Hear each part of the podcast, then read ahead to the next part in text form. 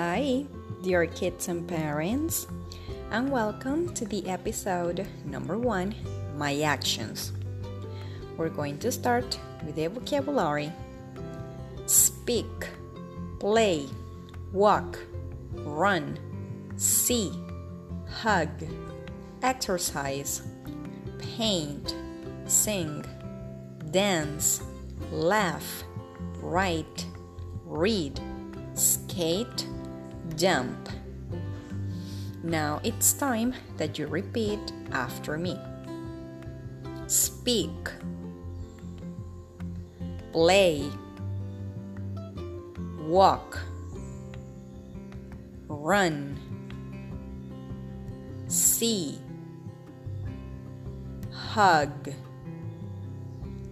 exercise, paint, sing, dance, laugh, write, read, skate,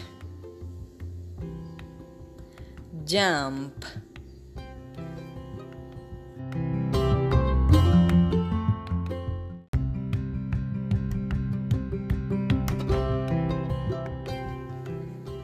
To practice and continue, we can make the example question What are they doing? They are speaking. What is he doing? He is playing. What is she doing? She is walking. What is he doing? He is running. What is he doing? He is seeing. What are they doing? They are hugging. What is he doing? He is exercising. What is she doing? She is painting. What is she doing?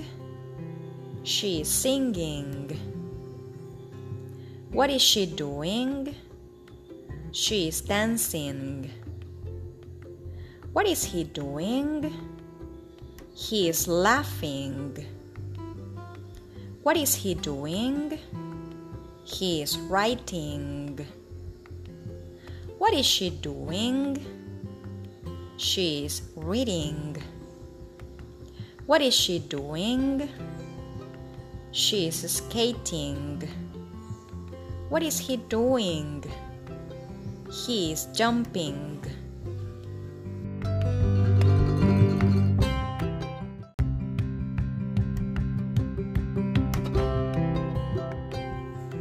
After practicing the vocabulary and the questions, we have to say goodbye. This is the end of the episode number one My Actions. See you next class, kids. Bye bye.